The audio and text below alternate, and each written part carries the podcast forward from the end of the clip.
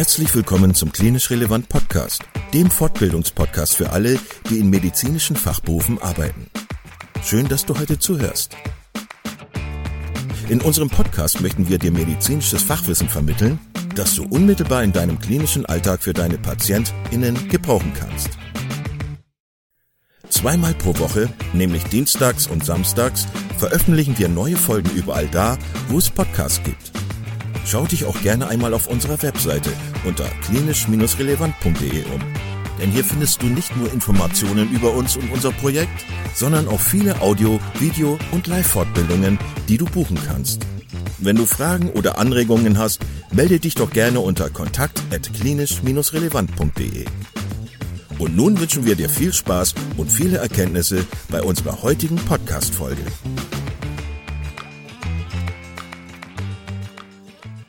Heute mit Patrick Klein, zweiter Vorsitzender der DGPA e.V. zum Berufsbild der Physician Assistants. Lieber Patrick, ähm, herzlich willkommen im Klinisch Relevant Podcast. Schön, dass du da bist heute Abend. Ja, hallo. Wir, hi, hi, hi. Wir haben ähm, schon mit deiner Kollegin Anna Valenta gesprochen über den relativ neuen äh, Beruf des Physician Assistant in Deutschland, relativ neu. Und wir haben festgestellt, dass das viele Leute sehr interessiert hat aus unterschiedlichen Gründen. Und deswegen ähm, wollten wir gerne mit dir nochmal etwas tiefer in das Thema reingehen. Du hast nämlich eine besondere Funktion ähm, innerhalb der PAs inne, das kannst du gleich nochmal erzählen. Und deswegen wollten wir gerne nochmal so ein paar Sachen mit dir besprechen, ähm, etwas mehr fokussieren auf vielleicht so ein paar berufspolitische Themen. Ähm, genau, Patrick, hast du Lust, dich einmal kurz vorzustellen und zu erzählen, was du ja im Hinblick auf die äh, PA-Tätigkeit Besonderes machst? ja, sehr gerne.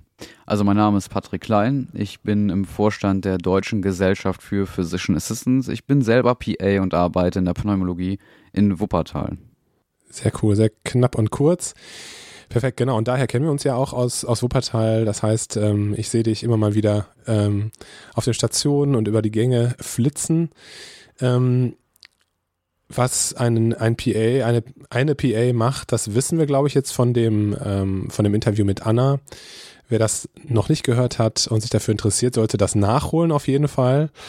Ähm, kannst du noch mal ein bisschen was zu dem Studium an sich erzählen? Also welche Voraussetzungen muss man erfüllen, um ähm, das Studium beginnen zu können? Ähm, wie lange dauert das? Welche Inhalte gibt es und was kostet das vor allem?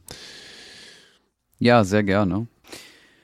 Also zu dem Studium muss man sagen, es gibt zwei verschiedene Voraussetzungen. Zum einen ist es einmal das Abitur. Man kann also den PA tatsächlich auch direkt nach dem Abitur, nach der Hochschulreife studieren oder auch nach dem Fachabitur.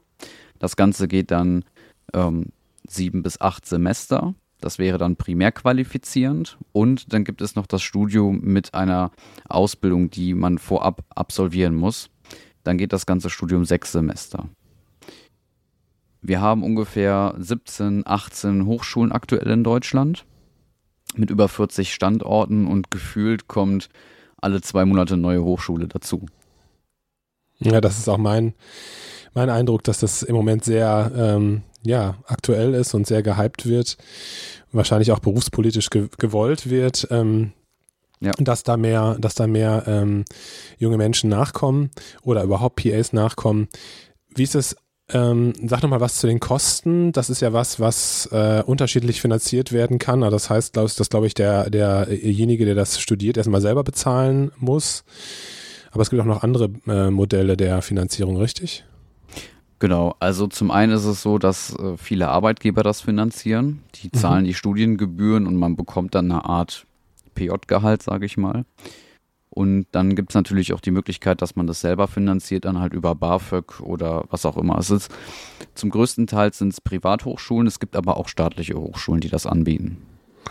Und sag mal eine Hausnummer, was, wenn man jetzt äh, direkt nach dem Abitur loslegen würde mit dem Studium, was, was würde das ungefähr kosten, wenn man sich das selber ans Bein bindet? Ja, ist unterschiedlich, so zwischen 20.000 und 30.000 Euro. Mhm. Und äh, inhaltlich, wo, wie ist das so aufgebaut, das klassische PA-Studium? Inhaltlich richtet sich das Studium nach dem Lernzielkatalog der Medizin. Man durchläuft also die gleiche Ausbildung im Prinzip wie ein Medizinstudent, nur runtergebrochen auf drei Jahre. Das heißt, es hat immer einen klinischen Bezug. Wenn wir jetzt die Physik, die Chemie sehen oder andere Fächer sehen, dann ist es, hat es halt immer einen klinischen Bezug. Das heißt, Physik oder beziehungsweise das Physikum habe ich halt nicht in dem Ausmaß wie ein Medizinstudent, sondern runtergebrochen auf klinische Inhalte. Mhm. Was ja vollkommen sinnvoll ist. genau, ja. Und es ist natürlich sehr praktisch orientiert. Ne? Also man gewinnt sehr viele Skills während des Studiums, was halt viele Medizinstudierende oder viele Ärzte erst nach dem Studium erlangen. Mhm. Du hast gerade gesagt, es gibt Arbeitgeber, die das finanzieren. Ähm, welche Bedingungen sind daran geknüpft in den meisten Fällen? Oftmals Bleibeverpflichtungen, so über drei bis vier Jahre. Ähm, ähm, andere, andere Sachen sind mir jetzt nicht bekannt. Also manche haben auch gar keine Verpflichtung. Die machen das einfach als Projekt und schauen dann, wohin die Reise geht. Mhm. Und äh, oftmals werden die natürlich auch behalten. Ja. Wenn man so ein Studium abgeschlossen hat, gibt es da noch, also ist die Karriereleiter da zu Ende oder gibt es da noch andere Möglichkeiten, sich zu qualifizieren und ähm, ja, seine Karriere ja, also, weiter hochzuziehen. Also wie auch, wie bei allen Berufen fängt äh, das Lernen quasi nach dem Studium natürlich auch erstmal an und man schaut sich um, in welche Bereiche möchte ich gehen, was liegt mir besonders.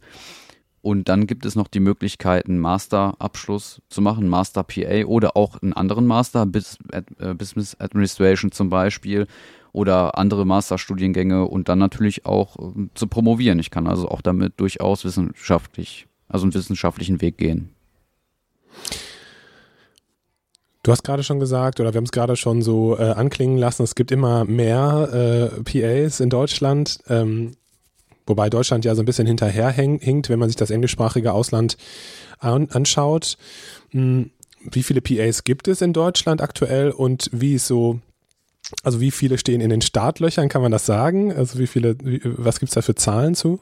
Ja, also wir als Berufsverband würden oder möchten zukünftig ein, Berufs-, ein freiwilliges Berufsregister etablieren, wo sich die PAs dann registrieren, um genau solche Zahlen, Daten und Fakten dann aufzunehmen. Aktuell können wir es nur schätzen. Wir sind schätzungsweise über 1000 PAs in Deutschland und nochmal so viele sind aktuell im Studium. Okay. Hm. Wie ist das mit den Tätigkeiten der PAs? Also ich glaube, das fiel auch so ein bisschen äh, dem einen oder anderen schwer, das zu greifen. Also ähm, wir sind ja auch in Deutschland und ähm, da hat ja alles so seine Regel. Sollte man äh, meinen, ja. Ja, alles hat, hat, seine, hat, es, hat, es. hat es seine Vorschriften und so. Also ja. wie sieht das aus mit dem ähm, Tätigkeitsfeld der PAs? Also wie ist das mhm. umrissen? Ähm, und ja, was kann man sich vorstellen, wenn man jetzt noch, also wenn man vielleicht mit dem Gedanken, äh, mit dem Gedanken gespielt hat, äh, PA zu werden, auf, auf, welche Tätigkeiten kann man sich da so einstellen? Was würdest du sagen? Hm, ja, also die, das Tätigkeitsprofil ähnelt doch sehr das eines jungen Assistenzarztes und ist total breit gefächert. Also jede Abteilung macht das dann auch so ein bisschen anders. Man kann sagen, wirklich so von, von Anamnese, körperliche Untersuchungen, Blutabnahmen bis hin zum ZVK legen, Scheldenkatheter legen, invasive Maßnahmen, Diagnostik, also halt Bronchoskopien oder auch Gastroskopien, einfache. Also da, es gibt, also das, es ist wirklich super breit gefächert und da findet jeder sein, äh, das, was ihm äh, Freude bereitet und das, was der Abteilung dann auch letztlich nützt. Es gibt PAs, die sind mehr administrativ tätig, mehr auf den Stationen im organisatorischen Bereich und es gibt PAs, die sind mehr in der Funktion tätig, Notfallambulanz zum Beispiel oder Funktionsdiagnostik. Also es ist wirklich sehr breit gefächert. Da bist du ja ein klassisches Beispiel für. Du bist, dich, du bist ja, wenn ich das richtig verstanden habe, auch sehr viel so im Bereich Sonographie, Diagnostik ja. unterwegs. Das interessiert dich sehr. Das heißt, ähm, letztlich gibt es natürlich rechtliche Grenzen, ist ja klar. Genau. Aber wahrscheinlich, wenn du was gut kannst und dich für etwas interessierst im Rahmen der medizinischen Tätigkeiten, der Diagnostik und du einen Oberarzt hast, der dich das machen lässt, dann wirst du die Tätigkeiten auch durchführen dürfen, richtig? Genau. Also die Grenzen sind insofern gesteckt, es gibt ähm, eben ärztliche Vorbehaltsaufgaben es gibt ähm, Gesetze, die geregelt sind, zum Beispiel das Transplantationsschutzgesetz, wo ganz klar drin steht, dass ein, beispielsweise eine Bluttransfusion, die darf nur von einem Arzt verabreicht werden. oder aber das Arzneimittelgesetz. Also es gibt einige Gesetze, die kann man nicht umgehen. Alles andere allerdings ist äh, von der Qualifikation des jeweiligen Mitarbeiters abhängig. Das heißt, je höher und besser der qualifiziert ist, also je höher auch seine akademische Qualifikation ist, desto mehr kann ich ihm dann auch zutrauen und desto mehr kann dann vom Chefarzt oder dem Oberarzt der Abteilung delegiert werden. Also das Ausmaß der Delegation bestimmt letztlich die Qualifikation des Mitarbeiters. Genau, ja. und dem sind äh, natürlich auch irgendwann Grenzen gesetzt, aber es ist doch schon sehr viel möglich. Ja. Das ist natürlich wahrscheinlich auch so ein bisschen abhängig von der Persönlichkeit des, desjenigen, der das macht. Genau. Ähm, ich kann mir vorstellen, dass es aber auch schon für die PAs wichtig ist, naja, auch so eine gewisse rechtliche ähm, Sicherheit zu haben, wenn, wenn irgendwas passieren sollte. Also wie ist, wie ist das geregelt? Also wenn ich dich richtig verstanden habe, dann ist man ja unter der Obhut von, ähm, von einem Oberarzt, der, der zuständig ist oder der, der verantwortlich ist für die PAs. Ähm, hält er auch im juristischen Sinne seine Hand über, über, die, über die Tätigkeit der PAs oder wie ist das geregelt? Ja, es ist so, also erstmal bestimmt der Chefarzt der Abteilung, so was der PA in seiner Abteilung können soll, darf und machen möchte, soll. Und dann ist es natürlich eine Absprache im gesamten Team. Wichtig ist, wenn eine, wenn eine Tätigkeit delegiert wird, ist, dass der Arzt sich zunächst von der Qualifikation des Mitarbeiters überzeugt hat, dass derjenige diese Tätigkeit auch übernehmen kann. Und es ist natürlich, dass der Delegationsempfänger, also nicht anders als bei den Assistenzärzten letztlich auch, der muss sich das zutrauen und er muss das auf Facharztniveau können. Wenn er das nicht kann, sollte er diese Tätigkeit auch nicht übernehmen und auch nicht ausführen.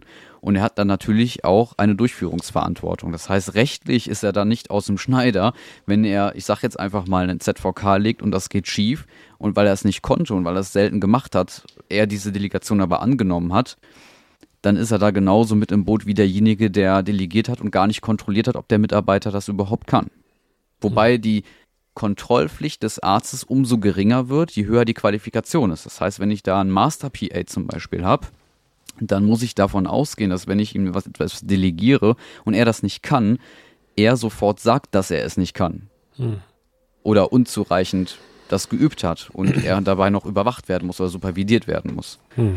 Na, also das ist halt schon, äh, es gibt noch keinen Fall, der vor Gericht gelandet ist, wo ein PA einen Patientenschaden verursacht hat.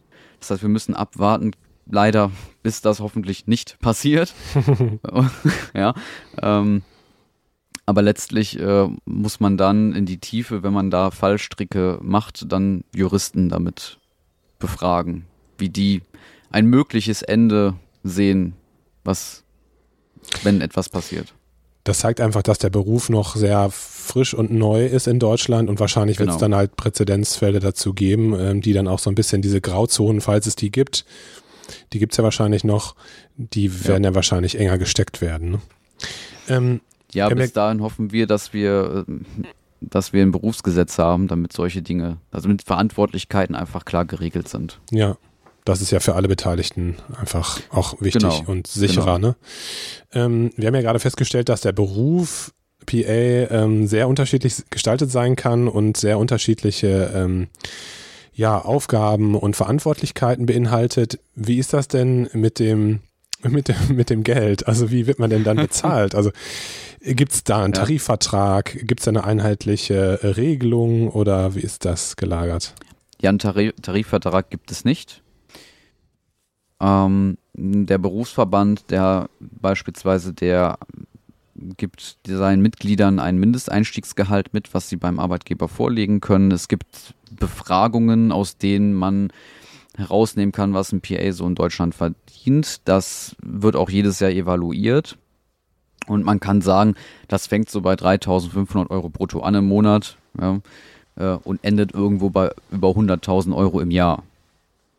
Also das ist auch, auch das ist im Prinzip je nach Aufgabe, nach Verantwortung, nach Berufserfahrung, nach Abteilung ist das total breit gefächert und man kann das so pauschal gar nicht sagen. Aber man kann sagen, dass ein PA, der mit einem Bachelor in die Klinik geht und dort anfängt, dass der so roundabout 3500 Euro brutto am Anfang hat und das steigert sich natürlich mit den Jahren und mit der Verantwortung. Und letztlich muss er das halt leider immer noch selber dann verhandeln, weil es eben keinen Tarifvertrag gibt.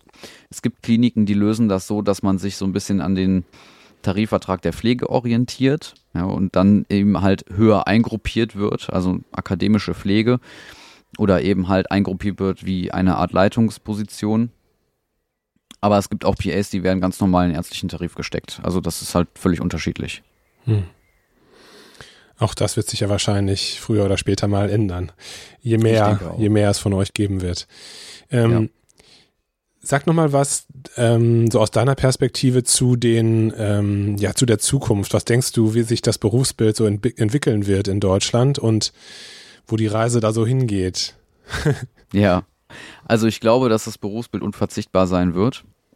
Wir werden die Aufgaben im Gesundheitswesen neu verteilen müssen und alle Berufsbilder, die es auch schon gibt, sei es Pflege- oder Therapieberufe, werden höhere Kompetenzen bekommen und werden mehr zugesprochen bekommen an Kompetenzen, weil es unmöglich ist zukünftig, dass nur ein Arzt all das leisten kann, was er jetzt leisten soll. Wir sehen, dass es nicht funktioniert.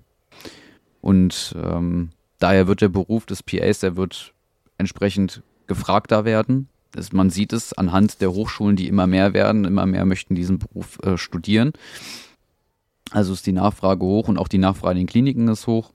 Von daher mache ich mir keine Gedanken, dass sich dieses Berufsbild feste etablieren wird in Deutschland. Ich meine, jetzt sind wir schon bei 17 Jahren, dass es diesen Beruf gibt. Ähm, nur schreitet das leider etwas langsam voran. Aber jetzt momentan erfährt das halt wirklich einen Aufschwung muss man sagen. Hm.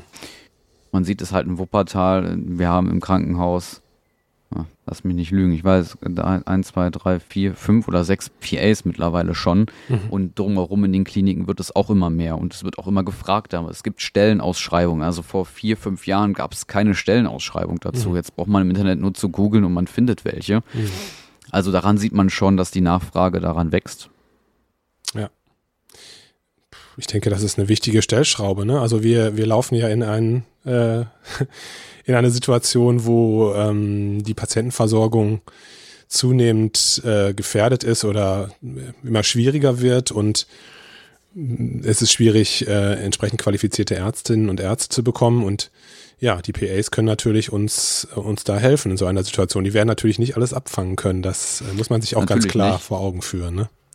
Ja, ja. Ähm, Patrick, ich wollte dich fragen, wir hatten ja, nachdem wir das Interview mit ähm, Anna geführt hatten, hatten wir äh, so einen kleinen Post gemacht auf bei, bei LinkedIn und äh, hatten aufmerksam gemacht auf diesen auf diesen Podcast, auf das Podcast-Interview und ja. da waren wir doch auch überrascht, ähm, wie viel äh, Leute sich das angeguckt haben und äh, Kommentare geschrieben haben. Ich wollte dich fragen, hast du Lust, da mal so ein bisschen in die Kommentare reinzugehen, weil ja, das spiegelt, das spiegelt ja auch ganz viel wider, ähm, wie so die, die ähm, Erfahrungen sind oder wie die Einstellungen dazu sind in der, in der Ärzteschaft, äh, beziehungsweise auch in den anderen Berufsgruppen. Ähm, ich suche gerade den, den Post raus, der ist nämlich schon wieder weg. Warte mal eben. Genau. Also ich würde sagen, dass, wenn ich das zusammenfassen darf, dass die meisten Leute total positiv waren. Ähm, spannender Ansatz äh, steht hier mhm. zum Beispiel, ähm, das wird die Personalstruktur im Krankenhaus verbessern, sinnvoll. Ähm, und dann gibt es natürlich aber auch so, so ein bisschen kritische Fragen. Und das ist, glaube ich, ähm, zum Beispiel in dem Zusammenhang, also was ist eigentlich noch ärztliche Tätigkeit, also diese mhm. Grenzen zwischen ärztlicher Tätigkeit und, ja. und äh, PAs und vielleicht auch die Grenzen zur Pflege. Mhm. Ähm, hier ist ein Post, ähm, der ist ziemlich kritisch. Ähm, der fragt letztlich, wenn ich das zusammenfasse, wie ist das denn, wenn, wenn die PAs die ganzen Arbeit, die ganze Arbeit machen, dann müssten die Ärzte ja auch weniger Geld verdienen. Also wer, wenn die, äh, also das müsste ja dann praktisch den Ärzten vom, äh, vom Gehalt abgezogen werden. Okay. Ähm, was würdest du dazu sagen? Also kannst, kannst du das auch ein Stück weit nachvollziehen oder also ja, was ist dein Kommentar dazu? Nein, also ich glaube, das führt zu einer maximalen Unzufriedenheit, wenn man dem einen etwas wegnimmt, weil es einen, ähm, einen anderen Beruf jetzt oder einen zusätzlichen Beruf noch gibt, der, zu, der für die Entlastung da ist. Das wäre wie, als würde man der, der würde man dem Krankenpfleger ähm, dem das Gehalt kürzen, nur weil es jetzt Pflegehelfer gibt oder Servicekräfte gibt, die das Essen verteilen. Also ich glaube, das ist Quatsch. Ja, also ich sehe das genauso, wenn ich das kurz sagen darf. Also ist es ja nicht so, dass ähm, wir jetzt einen Kuchen haben ähm, und die, die Ärzte Arbeiten abgeben, die äh, sie sonst gemacht hätten. Es ist, ist ja irgendwie, das Bild ist zumindest falsch, was ich jetzt gerade benutze. Also es ist so viel zu essen da, wenn man es möchte. Ja. Äh, ähm, ähm, und so viel Arbeit da, dass äh, die Ärzte das Nadelöhr darstellen und das einfach alles gar nicht schaffen. Ähm, und deswegen sehe ich das, sehe ich das nicht. Ähm, ich kann natürlich ja. ein Stück weit den Gedankengang nachvollziehen. Und es wird sicherlich auch den einen oder anderen Geschäftsführer geben, der sich sowas denkt. Ne? Der wird auch sagen, ja gut, ähm, dann spare ich halt ein bisschen an den Gehältern der Ärzte und dann kriege ich halt äh, PAs, die vielleicht die gleichen Aufgaben machen, aber weniger Geld bekommen. Mhm. Da dürfen wir uns keine Illusionen machen, äh, dass auch Wirtschaftlichkeit eine Rolle spielen wird. Ne? Auf jeden Fall, wobei man sagen muss, es haben schon einige Geschäftsführer gemerkt, dass das halt nicht funktioniert. Das klappt halt nicht. Also ein PA ist ein PA, ein Arzt ist ein Arzt und das ist eine Zusammenarbeit in interdisziplinären Team. Das bedeutet nicht nur Arzt, PA, sondern das bedeutet Therapeut, Pflegekraft, PA, Arzt. Genau, ich glaube, das ist der Schlüssel. Ne? Also das kann nur funktionieren, wenn die zusammenarbeiten. Genau. Die Qualität des Arztes und der ärztlichen Tätigkeiten kann dann nur besser werden, ähm, ne? wenn jeder sozusagen seine die Dinge vollführt und durchführt, die er am besten kann. Genau. Da wird dann Schuh draus. Ne? Ähm, eine Kollegin hatte noch geschrieben, dass sie so ein bisschen Angst hat, dass der Arzt nur noch delegiert, also dass der gar nicht mehr ähm, die ganzen Tätigkeiten selber durchführt und dadurch halt mhm. auch ähm, ja sozusagen die Expertise verliert und die Routine verliert und wenn er dann alleine im Dienst in der Nacht da vielleicht steht, dann gar nicht mehr kann, mhm. äh, das kann, was er eigentlich können müsste. Mhm. Was sagst du ja. dazu? Ja, die Sorge kann ich nachvollziehen, aber auch gleich äh, kann ich die Sorge äh, entkräften, denn es ist so, dass der PA das immer gemeinsam mit dem Arzt macht und der Arzt auch vom PA profitiert. Das heißt, die jungen Assistenzärzte, die aus der Klinik kommen, da hat der PA ein großes Interesse daran, denen genau seine Expertise mitzuzeigen, nämlich die Zeit, die oft die Oberärzte gar nicht haben, weil die ja auch im Tagesgeschäft so eingespannt sind. Und wenn man sieht, dass die Assistenzärzte doch alle sehr nicht gerade sehr zufrieden äh, Stationstätigkeiten vollziehen und die meiste Zeit vorm Computer sitzen, sind die meisten doch sehr, sehr froh, wenn sie einen kompetenten PA an ihrer Seite haben, der sie im Stationsalltag unterstützt und dazu noch zum Beispiel jetzt in meinem Fall die Sonographie nahe bringt oder den zeigt, wie man ZVK legt. also in der Regel sind die doch sehr happy und es ist auf keinen Fall so, dass der PA etwas wegnimmt, ganz im Gegenteil, sondern der PA schafft Räume, um genau diese Tätigkeiten zu festigen und zu erlernen. Das bedeutet letztlich, dass die ärztliche Weiterbildung viel besser ist mit PAs als ohne PAs. Ja.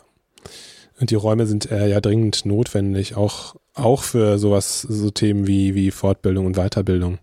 Ja. Einen letzten Kommentar würde ich gerne noch so einbringen und der kommt aus dem Bereich der ähm, Gesundheits- und Krankenpflege. Mhm. Da, der Kollege sagt, äh, das ist doch Quatsch, warum stampft, also ich, ich fasse das jetzt einfach zusammen.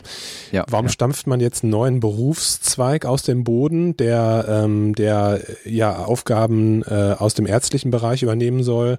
Warum nimmt man nicht einfach äh, die Pflege und qualifiziert die mehr und äh, macht, macht sozusagen die zum Partner des äh, oder mehr zum Partner der, der ärztlichen Kollegen? Was denkst du dazu? Mhm. Mhm.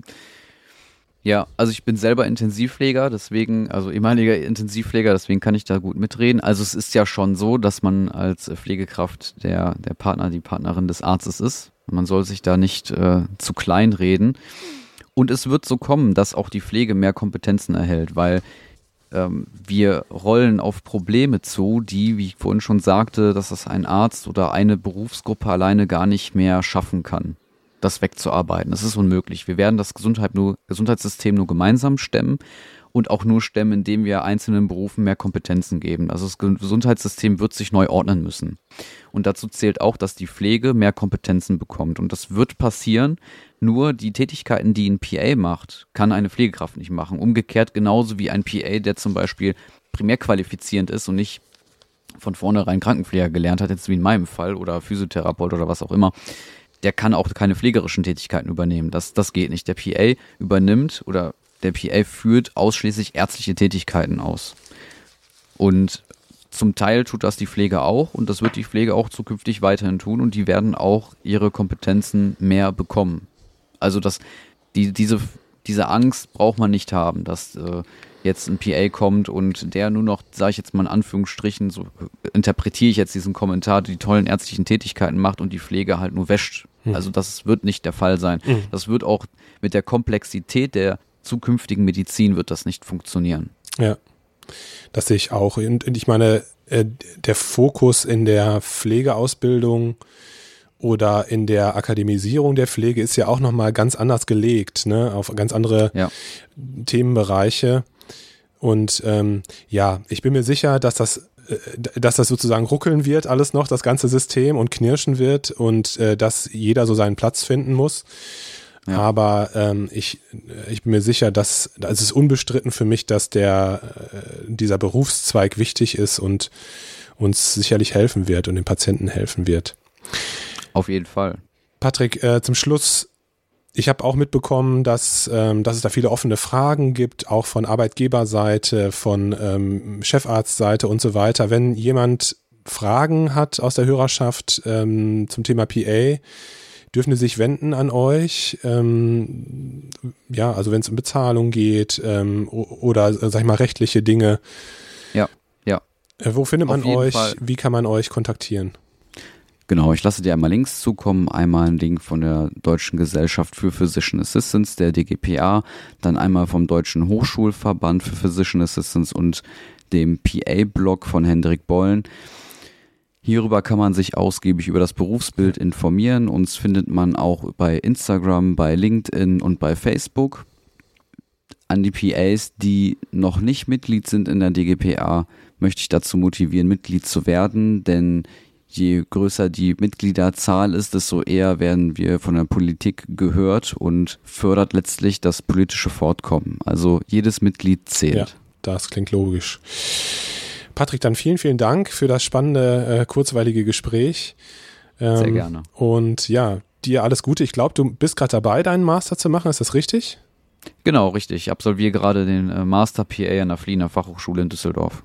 Cool, ich drücke dir die Daumen. Ähm, Vielen Dank. Und noch viel Spaß mit deiner beruflichen Tätigkeit. Vielen Dank. Bis dann. Bis dann, Tschüss. mach's gut. Ciao.